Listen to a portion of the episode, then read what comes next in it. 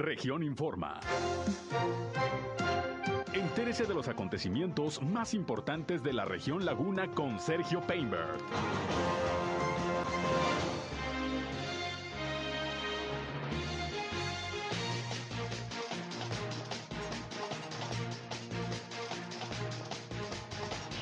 Se registran 237 nuevos casos de COVID-19 al día de hoy.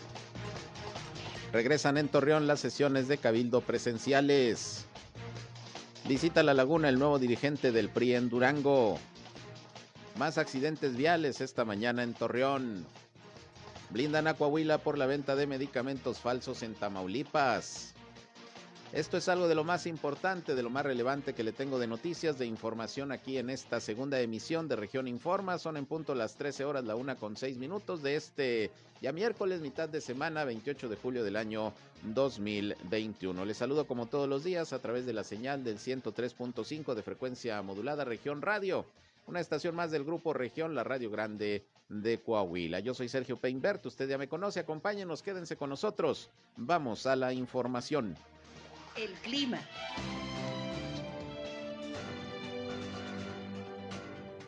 Bueno, temperaturas máximas muy, muy calurosas, temperaturas que van a rondar entre los 38, 39 grados centígrados. El día de ayer tuvimos 38 grados centígrados, hoy se espera algo muy, muy similar en las temperaturas mínimas. Eh, se espera que tengamos temperaturas de los 20, 22 grados centígrados, 22, perdón, a 24 grados centígrados, temperaturas también calurosas. Se espera que tengamos cielo principalmente despejado, sin posibilidades de precipitación. Por aquí en la comarca lagunera, bueno, se está viviendo una temperatura todavía calurosa. Eh, se extiende el verano todavía, sin tener las temperaturas máximas extremas de otros años, pero bueno, continuamos con temperaturas calurosas, yo diría que agradables todavía aquí en la comarca lagunera.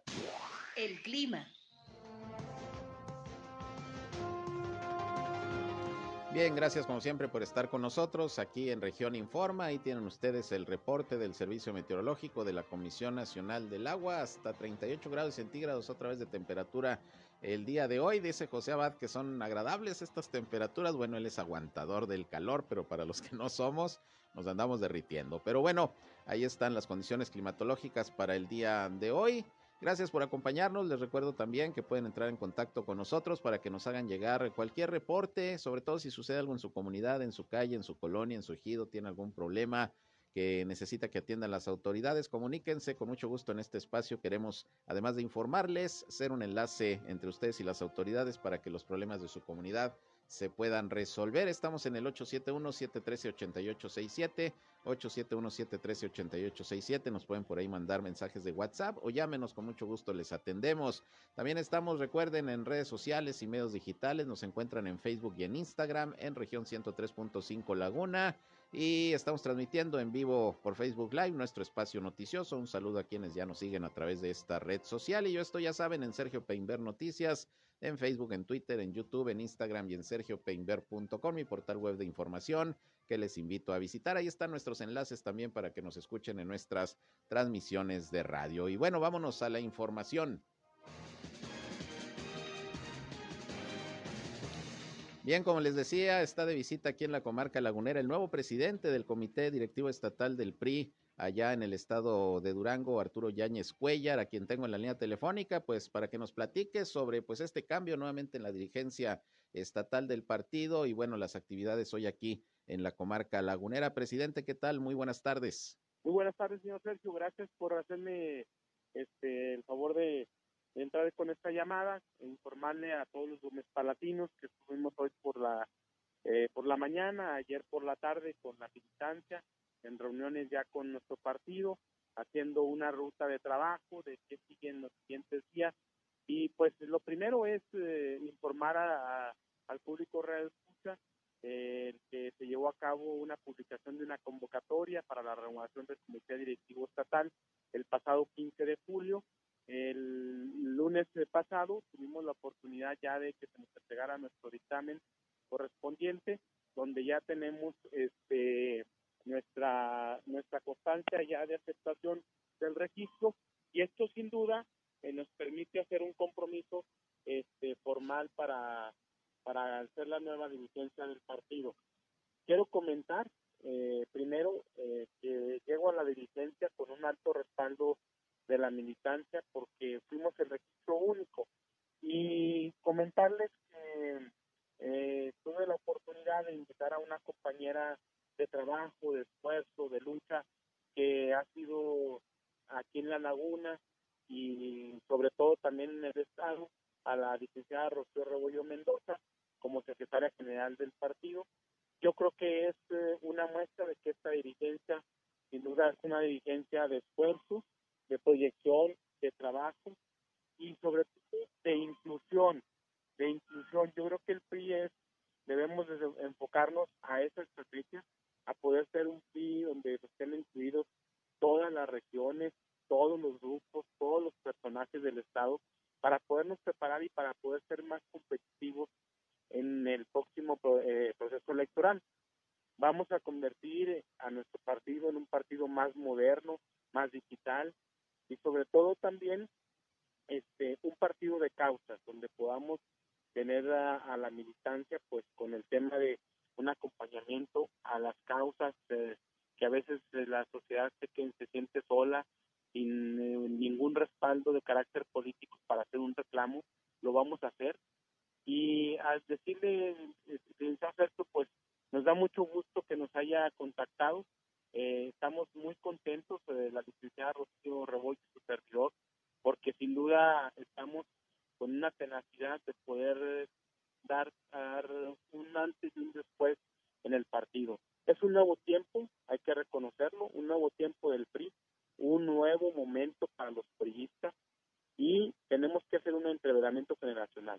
Tenemos que llevar más caras jóvenes al PRI, más cuadros jóvenes al PRI y reconocer también la militancia de, de, personas que han entregado pues parte de su vida en la militancia. Vamos a hacer un entreveramiento generacional que nos permita dar una reestructuración al PRI en estos meses para que podamos ser competitivos en la próxima elección. Claro, y entramos al terreno de la próxima elección en Durango, pero nada más eh, aclarar algo, ¿esta renovación de la dirigencia estatal es por estatuto o por coyuntura? Y le pregunto porque pues en cinco meses, seis meses aproximadamente ha habido pues tres dirigentes estatales, desde Luis Enrique Benítez, que, que, salió para eh, contender para diputado plurinominal, hasta esta nueva dirigencia.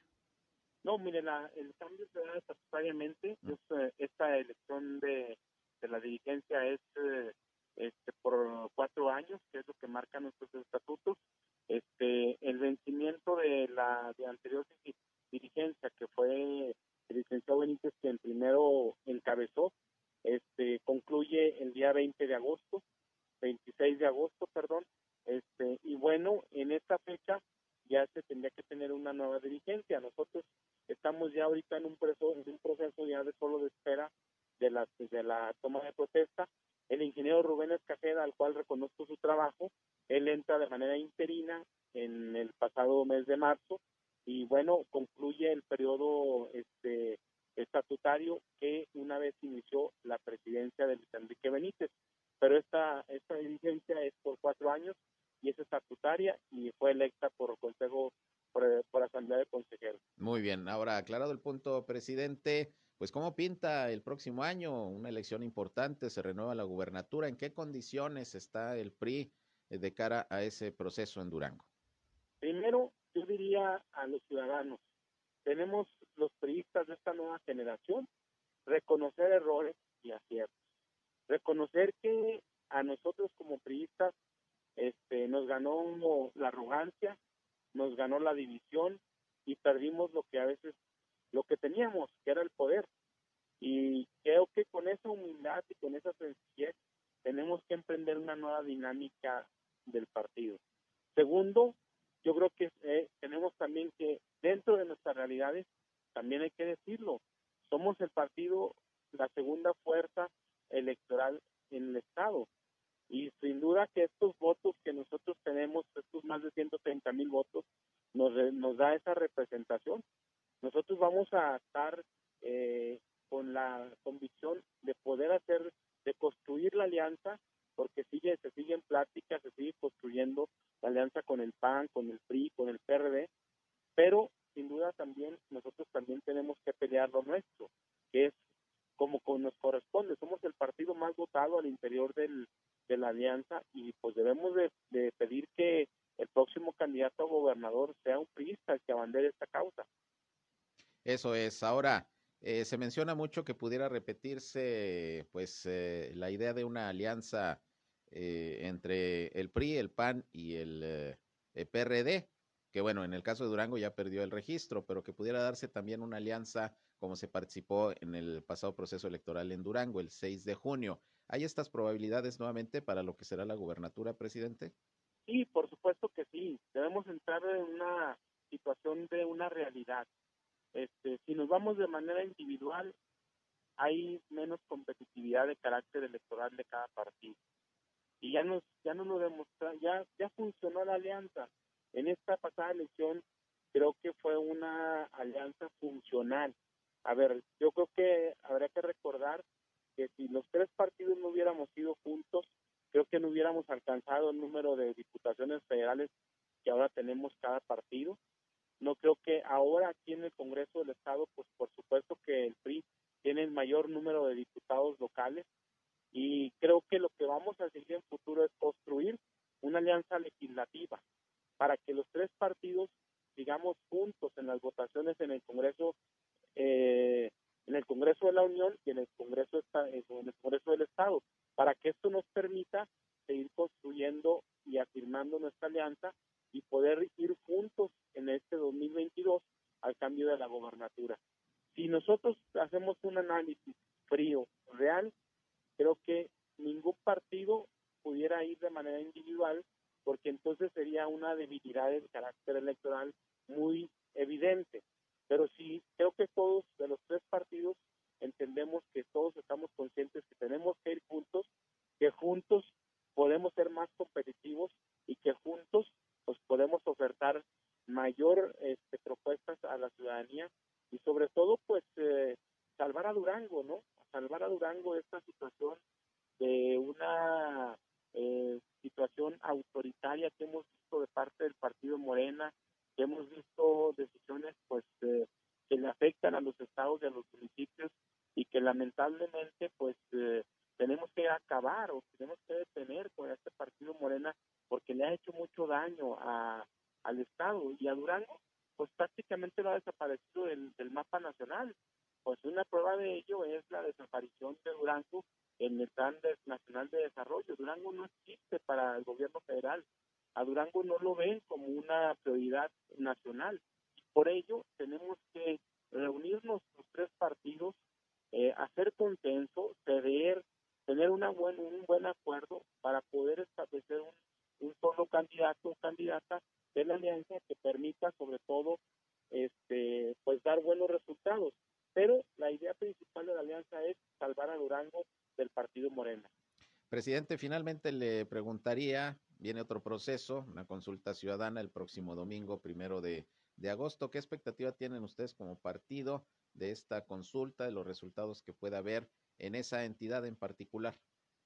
Primero decirle que a todos los militantes y simpatizantes de nuestro partido no participaremos, no participamos por la circunstancia de que la aplicación de la ley no se vota.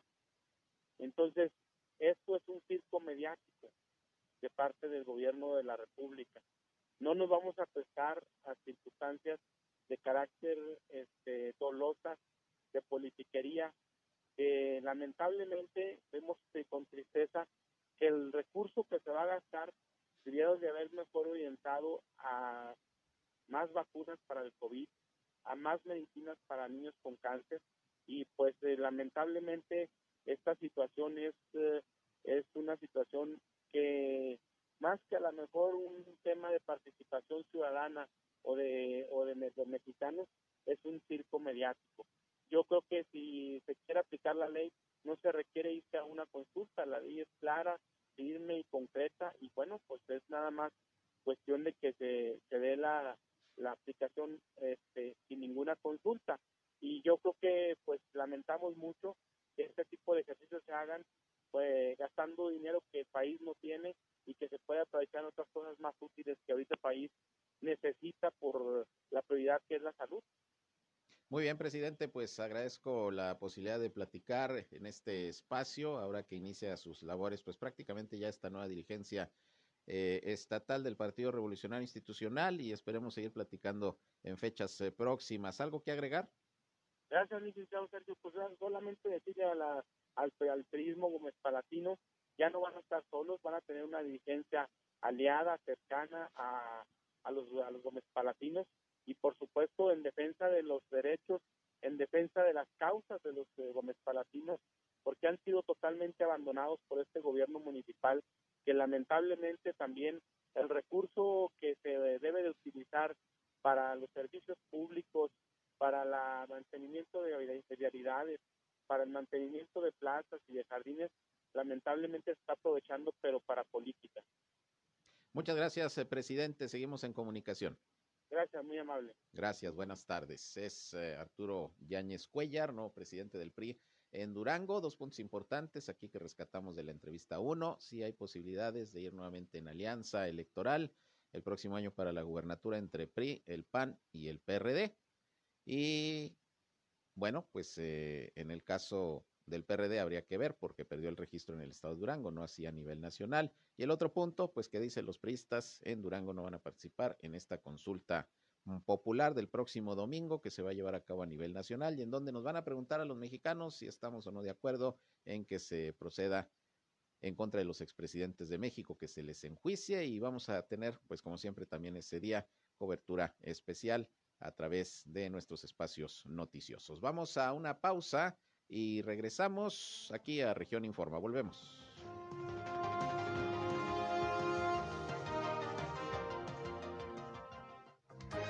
Región Informa. Ya volvemos.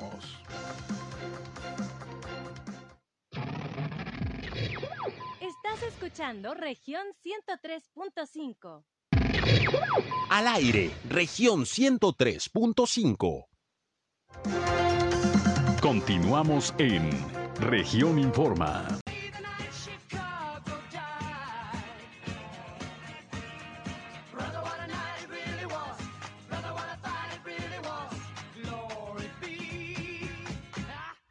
Bien, regresamos con más información aquí a Región Informa. Esta canción, uh, de niño la escuchaba, pero en español. ¿Te acuerdan quién la cantaba en español? No, no, no, Apache no. Todavía. Era otro grupo, no me acuerdo, pero me encantaba esa canción la noche que Chicago se murió. A ver si la encontramos en español y la ponemos al ratito. Nomás que no me acuerdo cuál era el grupo, pero pues casi está la traducción tal cual, ¿eh? De la canción en inglés a la, a la, a la de español. Pero fue allá por los 70, si mal no recuerdo. Pero bueno, a ver si la encontramos y ponemos un pedacito en español. Tengo una línea telefónica y le agradezco como siempre que nos conteste el teléfono a Alonso Gómez Vizcarra, quien es el director operativo de la Subsecretaría de Protección Civil en Coahuila, en el estado. ¿Cómo estás, Alonso? Buenas tardes. ¿Qué tal? Buenas tardes, tengan todos ustedes. Sergio, les saludamos de aquí, desde la capital Saltillo, a la orden. Oye, pues te hablamos porque tembló ayer allá en Ramos Arizpe, en Saltillo. A ver, platícanos cómo estuvo, qué datos hay. Fíjate que fue exactamente a las 21 horas con 7 minutos 33 segundos cuando nos reportaron por ahí algo que algunas partes de aquí, lo que viene a ser la parte norte, sobre todo lo que colinda al norte de Saltillo, carretera que va hacia Monterrey, sobre todo en la parte media, entre lo que ser Ramos Arispe y lo que es Arteaga, de manera inmediata, con los, con los cuerpos de emergencia nos movilizamos y lo primero que hicimos, llamamos al Sismológico Nacional, donde nos dijeron que esperamos 10 minutos, 10 minutos, que es más o menos lo que se tarda la comunicación en dar eh, como hecho que haya temblado en esta parte tan importante de la República Mexicana. Y sí, a los 10 minutos nos dicen que exactamente el tiempo en que tembló fue a las 21, con, 21 horas con 7 minutos 33 segundos. La magnitud fue de 4.2 en la escala Richter, en el epicentro, porque fue exactamente a 16 kilómetros al este de Ramos Arizpe, al este viene siendo Ramos Arizpe, que colinda exactamente con Arteaga. Al movilizarnos nosotros, tanto con lo que viene siendo eh, Juan Francisco, con el de Anarteaga, como con Leonel, en, ¿cómo se llama aquí? En, Ramos Arizpe, como Neida, que es el titular de Protección Civil en Saltillo, eh, hicimos un plan, una coordinación eh, para sobre todo la movilización de los cuerpos de rescate, donde te puedo decir que vimos perfectamente bien lo que son estos tres municipios aquí en nuestro estado de Coahuila. No hubo ningún daño estructural hasta este momento y fueron pocas las llamadas que se percibieron. Únicamente lo que sí seguíamos con atención era también la, la oficina que se tiene de red, en donde veíamos nosotros en qué parte se había sentido y donde más se sintió, eh, a repetir, Sergio, fue en la parte eh, que corresponde de lo que viene de, de, la parte media de Arteaga rumbo a lo que viene a ser colindando por los cerros con, con Ramos Arispe y en la parte sobre todo norte de Saltillo, pero mucho muy leve, mucho muy leve, no tan fuerte, pero sí a diferencia de los eh, dos los que hemos tenido durante el presente año, este es el de mayor magnitud con 4.2 en escala de Richter. Es decir, hay antecedentes de otros sismos en aquella región. Sí, si recuerdas tú a principios de año tuvimos también uno de Ramos Arispe, mm, eh, que fue 3.1 y luego hace como cerca de un mes y medio fue otro, que un, un mes con ocho días, que fue, que lo detectaron en Parras y fue exactamente a 40 kilómetros de Parras, pero este fue en la sierra de Zacatecas, donde eh, pues lo más cercano habitable estaba a 10 kilómetros, entonces no hubo ningún eh, daño estructural o alguna persona que haya sufrido alguna lesión. Fíjate, fíjate Alonso, tú tienes años en el tema de protección civil, prácticamente eres experto en esas lides y pues siempre se ha dicho que el norte del país y sobre todo Coahuila, pues no es zona sísmica, ¿cómo es que se dan estos temblores? Sí, eh, fíjate que eh, pues tú viviste un tiempo aquí en Saltillo y te das cuenta en las partes que nos encontramos y sobre todo pues es donde están los cerros, donde está Ramos Arispe, es donde ahí se presenta y está pasado tanto en el sismológico eh, que estaba cercano a lo que viene a ser la Sierra Alta, sobre todo aquí de, de Ramos Arispe, pero ya cuando nos vimos a Rondín empezamos a platicar con las gentes de habitantes de aquí, tanto de Ramos como de Arteaga, exactamente dicen que lo que se sintió únicamente como si pasara un camión y vibraran los vidrios, mm. y otras personas dijeron como si se hubiese caído algo, eso fue lo que, vaya, con las investigaciones que hicimos nosotros, eh, pero lo que vimos sobre inclusive no hubo daños eh, estructurales, y sobre todo digo, las, gentes pues se notaban algo nerviosas, pero ya hasta que empezaban a decir que únicamente lo que sentían ellos, que nunca habían sentido eso, que era como una vibración en los vidrios y sobre todo como un estruendo, pero no pasó a mayores en lo que viene a ser aquí, en, en lo que viene a ser la parte norte del Saltillo. Fíjate que me llama la atención porque según el sismológico y algunas autoridades de protección civil han dicho que un temblor para que se pueda sentir, para que sea perceptible por, por las personas, pues tiene que estar por arriba de los 5 o 6 grados Richter y este fue de, de 4.2 y aún así, pues hubo quien lo sintió. Sí, sí, por eso nos decían, fíjate, cuando nosotros, eh, lo que es la instrucción, ¿verdad?, de, de nuestro señor gobernador, dar todo con precisión, por eso fue que nos comunicamos con el Servicio Sismológico Nacional hasta que haya una, una fuente oficial. Por eso nos tardamos cuando muchos 10 minutos en que nos verifiquen que efectivamente el virus se detectó y fue exactamente de 4 puntos en escala Richter a las 21 horas con 7 minutos 33 segundos. La duración fue entre y, y más o menos entre 10 y 20 segundos, fue muy rápido, pero sí fue, eh, sí lo sintieron, te vuelvo a repetir, en la parte norte aquí del municipio de Saltillo. Bueno, lo importante es que no hay daños en infraestructura, no hay daños estructurales como nos comentas y mucho menos personales, que es finalmente lo importante, ¿no? Eso es lo más importante, eso es lo más importante y cualquier situación que haya, eh, ahí nos quedamos pendientes con la gente de inmediatamente hablar al 911, pero aquí únicamente eh, también recordarle a la gente que no nada más es protección civil, también en esto participan en todas las instancias del municipio federal y estatal, los servicios de emergencia y entonces cualquier situación que haya, estamos en conjunto y coordinación ante cualquier contingencia que se pudiese llegar a presentar. Muy bien, pues vamos a estar eh, pendientes. Eh, Alonso, gracias por la información. Sí llamó la atención, pues esta nota que ayer mismo dimos en nuestras redes sociales eh, por la noche, cuando pues se nos enteró de lo que había ocurrido con este sismo, 4.2 grados en la escala Richter, allá por Ramos Arispe, parte de Saltillo, Arteaga. Afortunadamente pues no pasó a mayores y, y pues habrá que estar pendientes. ¿Alguna recomendación para eh, este tipo de casos que quieras hacerle a los ciudadanos? Sí, nada más seguir con atención, que no vaya, que no se exalten demasiado cuando hay algo así, eh, puedes guardar la calma, sobre todo guardar la calma, eh, sobre todo ponerte dentro del lugar una, una parte resguardada, sobre todo los, los marcos, en los marcos de lo que son las, las, puertas, y si es posible salir y estar tranquilo, ¿verdad? Lo, lo que pudieras hacer es que chicotean los cables de energía eléctrica, de energía eléctrica, pero eh, vamos a estar muy pendientes, nosotros monitoreando constantemente. Hoy en la mañana nos comunicamos nuevamente al psicológico que cualquier situación que haya nos hagan saber de inmediato y así es como se está haciendo, se está procediendo, eh, pero todo es guardar la calma y sobre todo eh, cuando hay algo así, esperar que estén también las autoridades correspondientes para que nos digan qué fue lo que pasó, como fue el día de ayer aquí en los municipios tanto de Arteaga, Ramos y Saltillo. Muy bien, agradezco como siempre eh, Alonso, que nos contestes la llamada y que nos des eh, cuenta pues de este tipo de, acontecimientos en donde ustedes pues directamente tienen precisamente toda la información. Muchas gracias y un saludo.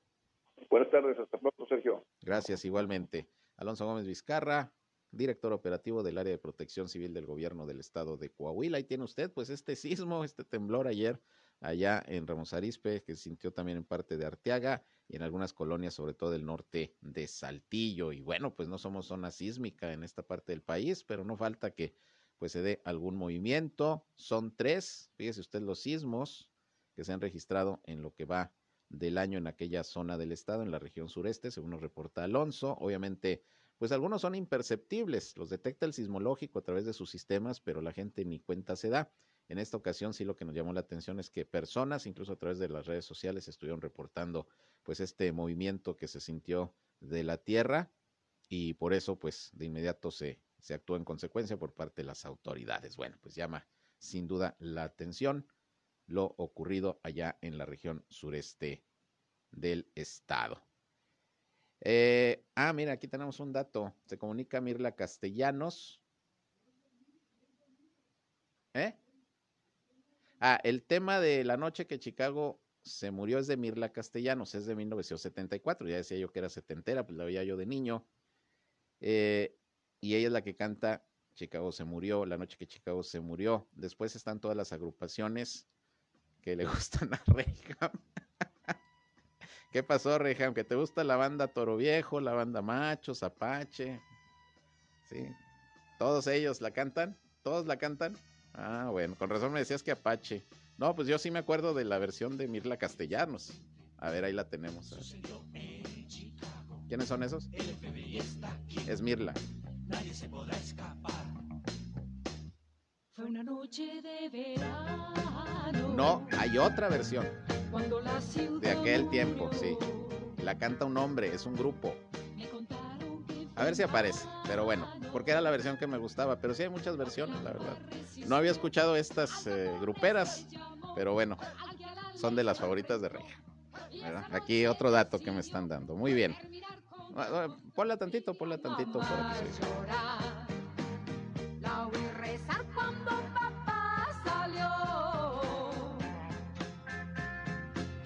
noche que mundo tembló, la noche que la ciudad murió. Y fue así, y vi a mamá Cuando papá salió. Fue la noche que el mundo la noche que la murió. Y fue así. Muy bien, pues ahí está esta versión de La noche que Chicago se murió de Mirla Castellanos. Y gracias aquí a, a mi compañero Roberto, que pues está con toda la discografía, la discoteca, eh, con toda la información. Bueno, pues ahí tenemos un dato. A ver si encontramos la otra versión. Es que no me acuerdo el grupo, pero me gustaba mucho esa versión. A ver si aparece esa ya también de por los años 70. Bien, eh, dejando a un lado este breviario musical, eh, les comento que, bueno, nuevamente accidentes hoy aquí en la ciudad de Torreón. Déjenme le platico algunos. Una camioneta familiar se subió a un camellón y derribó una luminaria en la colonia Loma Real, aquí en Torreón. Un menor de 13 años de edad resultó lesionado. El accidente ocurrió eh, ayer por la noche sobre el Boulevard Obsidiana y Avenida de La Aviña, en ese sector habitacional. La unidad siniestrada fue una eh, camioneta Venture conducida por una mujer que se identificó como Verónica de 21 años de edad. El vehículo se desplazaba de norte a sur por el Boulevard Obsidiana y al llegar a la intersección mencionada, la mujer giró a su derecha y perdió el control del volante y se proyectó hacia el camellón y derribó un poste de una luminaria. Afortunadamente, bueno, no pasó a mayores, con algunas lesiones el menor que iba ahí, pero ya está atendido y al parecer no hubo mayor problema, pero pues o la falta de precaución o el exceso de velocidad, vaya usted a saber, pero ahí está este, este accidente allá por Loma Real. Luego también se volcó otro taxi tras chocar con una retroexcavadora frente a la colonia Miguel Alemán, también aquí en la ciudad de Torreón. Esto sí fue por la mañana de este miércoles. Eh, se vieron involucrados este taxi y una retroexcavadora. Hubo tres personas lesionadas. Fue aproximadamente a las 8 de la mañana cuando en la prolongación Cuauhtémoc, antes de subir al puente vehicular que conecta con la colonia Vicente Guerrero, allá por Peñoles, ahí se registró este percance. Los peritos indican que la retroexcavadora, que era conducida por un hombre, circulaba por la vialidad mencionada cuando realizó una maniobra para retornar y en ese momento iba pasando el taxi y se impactó contra una de las llantas de, dicha maquinaria y terminó volcado sobre su costado derecho. Afortunadamente también pues algunos golpes, algunas lesiones leves y ya se, se levantó eh, el peritaje pues para deslindar responsabilidades. El taxi era conducido por un hombre de 48 años de edad de nombre Manuel. Y bueno, algunos de los accidentes últimos generados, provocados, registrados aquí en Torreón. Vamos a una pausa, regresamos, son las 13 horas, una ya con 40 minutos. Una noche de verano en la tierra del dólar fue lo que todo Chicago vio. Déjenme explicarles que cuando el señor Al Capón de la ciudad se adueñó a su pandilla y llamó por las fuerzas del Señor, mi madre oí llorar la noche que Chicago se murió.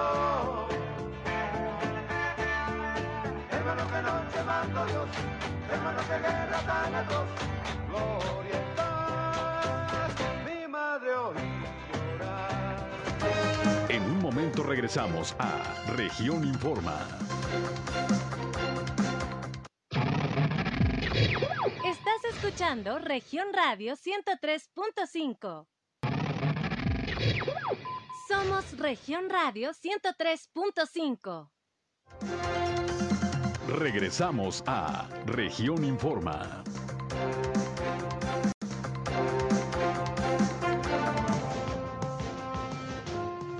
Bien, regresamos, vámonos con más información, con más noticias. Le tengo los reportes que dieron a conocer hoy las autoridades de salud de Coahuila y de Durango sobre la situación del COVID-19. Vamos a escuchar en principio a Sergio González Romero, secretario de Salud de Durango, quien pues ahora por las mañanas, todos los días otra vez está dando conferencia de prensa para dar a conocer detalles de la situación del COVID-19, sobre todo ahora que desde el pasado lunes Durango se encuentra en semáforo epidemiológico en color amarillo. Vamos a escuchar lo que esta mañana dijo el funcionario. Son ya 36.296 casos confirmados, con 30.559 recuperados y 780 sospechosos, pero ya con pero ya Bien, tenemos aquí un pequeño problemita con la grabación, aquí está. No, no se escuchó. Ahorita la volvemos a, a colocar. Es que la estoy sacando del celular. Eh, si no, ahorita aquí a producción le vamos a pedir que nos, nos, la, nos la ponga. Pero bueno, eh, en Durango ahorita les doy el dato. Ahorita volvemos a poner lo que dijo Sergio González Romero. Mientras tanto, les comento que en Coahuila también ya se dio a conocer el reporte de la autoridad sanitaria. 237 nuevos casos reporta Coahuila incluyendo tres defunciones nuevamente, las cuales ocurrieron dos en Saltillo y una en Musquis. De estos nuevos casos, de estos 237, fueron un poquito menos que ayer, ayer fueron más de 270. Eh, se distribuyen 72 en Saltillo, 42 en Piedras Negras, 40 en Torreón, 21 en Monclova, 16 en Nava, 12 en Acuña y ya menos de 10 se registran en otros uh, municipios, entre los que aparecen en el caso de La Laguna también, Francisco y Madero con un caso y nada más. Torreón con 40, como les decía, y Francisco y Madero con un caso más. Con estos datos, con estos números, está llegando Coahuila ya a 74.504 casos positivos de COVID-19, mientras que son ya 6.528 los decesos. El número de hospitalizados es de 132 actualmente, entre casos sospechosos y confirmados de COVID-19, de los cuales 53 pacientes son de Saltillo, 29 de Torreón, 19 de Piedras Negras, hay 14 en Acuña, 13 en Monclova y 4 en San Juan de Sabina. Se encuentra Coahuila todavía en semáforo epidemiológico en color verde, afortunadamente, y Durango, Durango pues está en amarillo. Y fíjese que hablando del COVID-19, ahorita vamos a escuchar lo que dijo Sergio González Romero, los datos en Durango, pero aprovecho eh, para eh, comentarle que mi compañero Víctor Barrón platicó con eh, Guillermo Martínez, quien es el presidente de la Canirac Laguna, de la Cámara de Restaurantes, y bueno, pues opinó sobre esta medida que ya se está adoptando en algunos centros turísticos, sobre todo de pedir a los clientes que van a algún restaurante, algún bar, pues eh, la cartilla de vacunación, solicitarles que comprueben si ya recibieron eh, las dos dosis de la vacuna, pues para tener por lo menos una noción de que habrá seguridad sanitaria dentro de los negocios. Esto todavía no se aplica aquí, sí se está aplicando en algunos centros turísticos, incluso ya lo anunció, por ejemplo, eh, Mazatlán. Y aquí en la laguna, bueno, no hemos llegado a esos niveles, pero no se descarta que sea una buena, una buena medida. Vamos a escuchar lo que dijo Guillermo Martínez de Carirac sobre este tema. Mira, fíjate que lo vemos como una buena idea. Creo que puede ayudar a que la gente tenga la confianza si siguen pidiendo este o si se llega a pedir el certificado de vacunación. Obviamente, pues los términos legales pues lo tendrá que ver el gobierno, pero nosotros en el gremio restaurantero sí lo vemos como una buena idea porque pues le da certidumbre a, la gente que vaya a visitarnos a los establecimientos. Mira, la verdad pues es con el compromiso de que precisamente apliquemos los protocolos y porque no queremos echar atrás lo que ya hemos avanzado en lo de la estrategia contra el COVID y sí sería bueno aplicar esta medida de que sea obligatorio eh, las personas cuando lleguen a visitarnos pedirles que, que tengan el certificado de vacunación para poder ingresar. Sí, la verdad sí, sí nos puede impactar en el sentido de que pues obviamente cada, cada ciudadano tiene el derecho de, de presentar o no este certificado, pero aquí creo que la la, gran mayoría, como se hizo cuando se exigió y se, se puso como una medida de seguridad el usar el cubrebocas, aquí con la implementación del certificado de vacunación, creo que sería de igual manera, es decir, pues tendría que ver la ciudadanía de hacer conciencia de que la gran mayoría es por, por beneficio de la salud de todos, ¿no? Entonces, no creo que, que vayamos a tener ningún problema, ¿no? Bien, pues es lo que opina el presidente de Canirac Laguna. Vamos a ver qué pasa, pero son medidas que pues pudieran adoptarse en caso de que la situación con la pandemia del COVID-19 se pudiera agravar. Tocamos madera y ojalá que Coahuila se mantenga en verde y que pronto Durango pueda regresar nuevamente al verde. Por lo pronto el exhorto es, como siempre, seguir observando las medidas sanitarias. Y en Durango, precisamente, bueno, le tengo el dato, se reportan hoy 167 nuevos casos positivos de COVID-19, con lo que ya llega la entidad a 36.296. Eh, por lo menos los últimos tres días no se habían reportado defunciones, lamentablemente ahora sí, hay cinco registradas, cinco defunciones de ayer a hoy por COVID-19 en Durango, de manera que ya se llegó a las 2.482. Así las cosas con la pandemia en Coahuila y en Durango. Son los reportes al día de hoy, precisamente de las autoridades sanitarias. Y en otros asuntos, eh, Carlos González Silva, que es presidente de Canacintra aquí en Torreón, eh, consideró positivo el que ya el gobernador de Coahuila, Miguel Ángel Riquelme Solís, haya anunciado una inversión de 200 millones de pesos para crear infraestructura eh, a través de los organismos operadores de agua de la comarca lagunera que pues se sumaría a todo este proyecto integral de agua saludable para la laguna que está impulsando el gobierno federal y que como usted sabe el pasado lunes hubo una reunión precisamente del director general de la Comisión Nacional del Agua, Germán Martínez, con los gobernadores de Coahuila y de Durango, y en donde se anunció esta inversión por parte de Coahuila. Inversión necesaria porque no solamente es traer el agua de la presa Francisco Zarco hacia nueve municipios de la región lagunera, incluyendo la zona metropolitana, sino que pues los organismos operadores, cuando haya agua, pues obviamente van a tener la necesidad de mejorar sus sistemas de distribución, quizá haya la necesidad de perforar más pozos, eh, una vez que se vayan recargando los mantos freáticos, en fin. Vamos a escuchar lo que Carlos Martínez, repito, el dirigente de los industriales en Torreón, opinó sobre este tema en entrevista de mi compañero Víctor Barro. Mira, nosotros lo vemos con agrado porque el tema, ahorita todo el tema del agua saludable, nosotros lo veamos con ojos de escepticismo por el tema de cómo está configurada las redes en Torreón. Aquí en Torreón nosotros nos manejamos por nodos o por pozos. O sea, un pozo abarca a, una cierta, a un cierto sector. Entonces, por eso, si te fijabas en la anterioridad, a veces unos colonias tenían agua y otros no tenían agua, porque no los tenemos interconectados. Eso es lo que decíamos, cuando llegara el agua saludable va a llegar, ok, ya los tienes en los cerros y los tienes en el atmosférico, y luego, ¿cómo cómo lo distribuyes a las casas. Si no hay conexiones, nuestra red no es una sola red, sino son muchas redes chiquitas. Entonces, nosotros, si, si ese dinero se está destinando para hacer todos esos arreglos y esas conexiones, ahora sí ya es viable el, el proyecto de agua saludable. Exactamente, que a la hora que va reparando, ya de una vez vayas uniendo. Y eso te va a servir porque aparte, en lo que llega lo del agua saludable, que es hasta el 23, aquí lo que haría es en el Inter, por ejemplo, hay pozos que te dan mucha agua.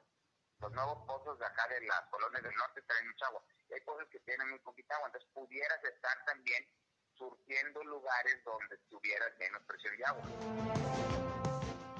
Bien, por eso se hace necesaria la creación de la creación y mejoramiento de la infraestructura hidráulica de los organismos operadores que deberán entrar dentro de este proceso también pues de modernización, de mejora con el proyecto Agua Saludable para la Laguna. Por lo pronto, pues ya Coahuila anunció estos 200 millones de pesos de entrada, que por cierto se van a poder recuperar porque habrá fondos federales disponibles para tal efecto, según lo que anunció el propio director de la Comisión Nacional del Agua. El asunto aquí es pues darle seguimiento puntual para que este proyecto realmente salga adelante y no pase, como ya lo he comentado en otras ocasiones, que proyectos van, proyectos vienen y al final en la laguna no se ha podido resolver el problema del agua. Ojalá que con esto sí se, se tenga una solución, pero también se tomen en consideración pues aquellas protestas y aquellas inconformidades que al respecto han venido surgiendo, sobre todo a través de algunos ejidatarios, particularmente del municipio de Lerdo, que tienen temor de que vayan a estar en riesgo sus derechos de agua, lo cual, pues la autoridad ha dicho que no es así, pero bueno, pues falta información y falta eh, claridad eh, y socializar más este, este proyecto para que no haya para que no haya dudas. Bien, por otra parte, fíjese que la Secretaría de Salud de Coahuila informó que mantiene acciones de vigilancia preventiva en todo el estado, luego de encontrarse medicamento falsificado contra el COVID-19 en un hospital privado de Tampico, Tamaulipas por parte de las autoridades sanitarias de aquel estado. Se trata nada más y nada menos que del medicamento Remdesivir, mismo que se utiliza para el tratamiento temprano del COVID-19 por prescripción médica y bueno, fue comercializado allá en Tamaulipas a través de internet y al hacerse el análisis correspondiente pues resultó falso. Ya hay un reporte por parte de la Comisión Federal para la Protección contra Riesgos Sanitarios, la COFEPRIS, a nivel nacional y bueno, en el caso de Coahuila se estará en alerta sanitaria pues para detectar cualquier problema con venta fraudulenta de este medicamento contra el COVID-19, el Remdesivir, es lo que está informando la Secretaría de Salud de Coahuila. Bien, pues habrá que, estar muy pendientes y que se tenga mucho cuidado con esto. Bien, con esto llegamos al final de la información aquí en esta segunda emisión de Región Informa. Gracias, como siempre, por su atención, por su compañía, por sus llamadas, por sus comentarios y les recuerdo que a las 19 horas a las 7 nuevamente estoy con ustedes en nuestra tercera emisión donde ya les tendré el resumen más completo de la radio en la comarca lagunera con todas las noticias, lo más importante de lo acontecido este miércoles aquí en la comarca lagunera, en Coahuila y en Durango, principalmente a través, ya saben, del 103.5 de frecuencia modulada Región Radio, una estación más del grupo Región, la Radio Grande de Coahuila. Yo soy Sergio Peinbert, usted ya me conoce, pásenla bien, buenas tardes, buen provecho.